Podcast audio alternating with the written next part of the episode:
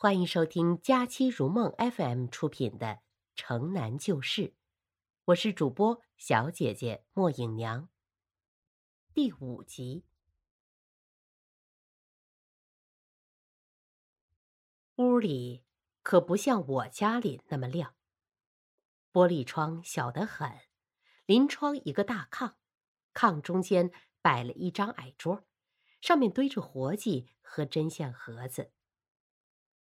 秀珍从矮桌上拿起了一件没做完的衣服，朝我身上左比右比，然后高兴地对走进来的她的妈妈说：“妈，您瞧，我怎么说的？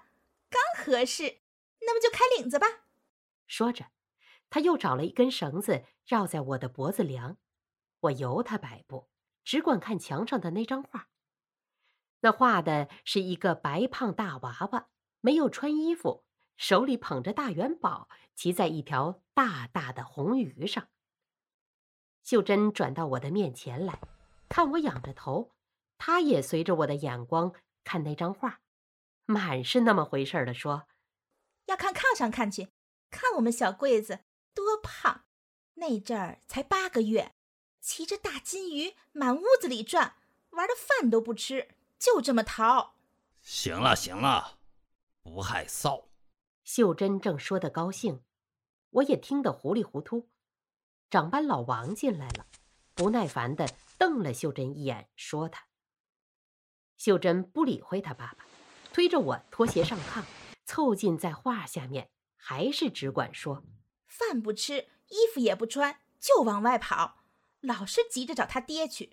我说多少回了都不听。我说等我给多做几件衣服穿上再去呀。”今年的衬褂倒是先做好了，背心儿就差缝扣子了。这件棉袄开了领子，马上就好。可急的是，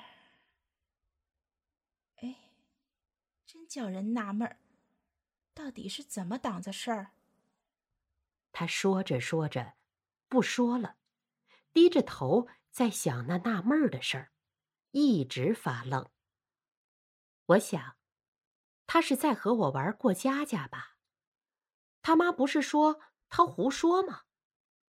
要是过家家，我倒是有一套玩意儿，小手表、小算盘、小铃铛，都可以拿来一起玩。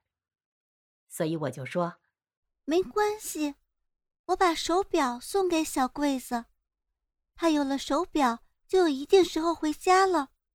可是。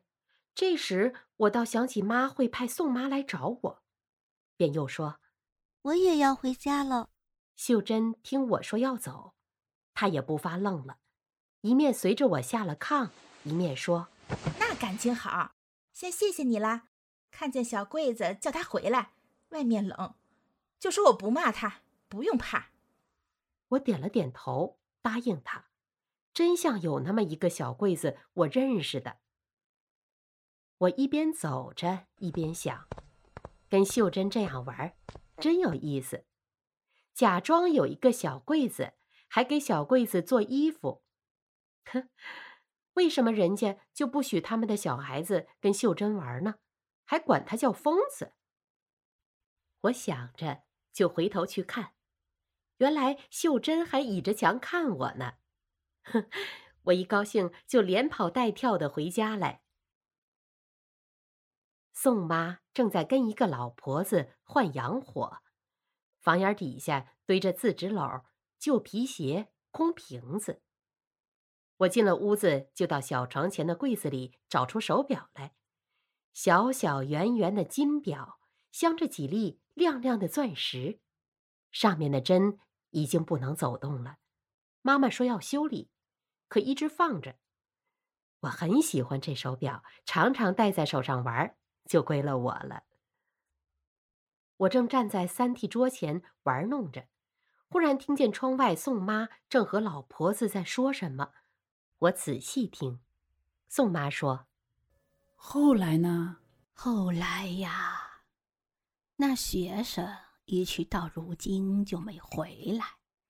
临走的时候许下的，回他老家卖田卖地。”过一个月就回来明梅镇娶她。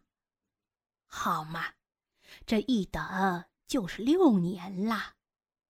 多傻的姑娘，我眼瞧着她分的。说是怎么着，还生了个孩子？是呀，那学生走的时候，姑娘他妈还不知道姑娘有了，等到现行了，这才赶着送回海淀异地去生的。异地，就是他们惠安异地。惠安人在北京死了，就埋在他们惠安异地里。原来王家是给异地看坟的。大姑娘的爷爷就看起，后来又让姑娘她爹来这儿当长班。谁知道出了这么档子事儿？他们这家子啊，倒是跟惠南有缘。惠南离咱们这儿多远呢？怎么就一去不回头了呢？可远喽！那生下来的孩子呢？孩子呀，哎。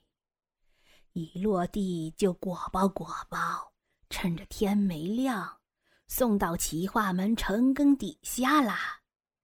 反正不是让野狗吃了，就是让人捡去了呗。姑娘打这儿就疯了，可不，打这儿就疯了。可怜他爹妈，这辈子啊，就生下这么个姑娘，哎。两个人说到这儿，都不言语了。我这时已经站在屋门口倾听。宋妈正数着几包红头洋火，老婆子把破烂纸往他的大筐里塞呀塞呀，鼻子里吸溜着青鼻涕。宋妈又说：“下回给带点爆花来。那你跟疯子他们是一地儿的人啦？”老亲喽，我大妈娘家。二舅屋里的三姐，算是疯子他二妈，现在呢还在看坟呢。他们说的还有错吗？宋妈一眼看见了我，又听事儿你。天气暖和多了，棉袄早就脱下来，夹袄外面早晚凉就罩上一件薄薄的棉背心，又轻又软。惠安馆，我已经来熟了。会馆的大门总是开着一扇，所以我随时可以溜进来。我说溜进来，是因为我总是背着家里的人偷着来的。他们只知道我常常是随着宋妈买菜到井窝子找妞儿，一见宋妈进了油盐店，我就回头走到惠安馆来。本集播讲完毕。感谢您的收听，欢迎分享、订阅，更多精彩尽在《佳期如梦》FM。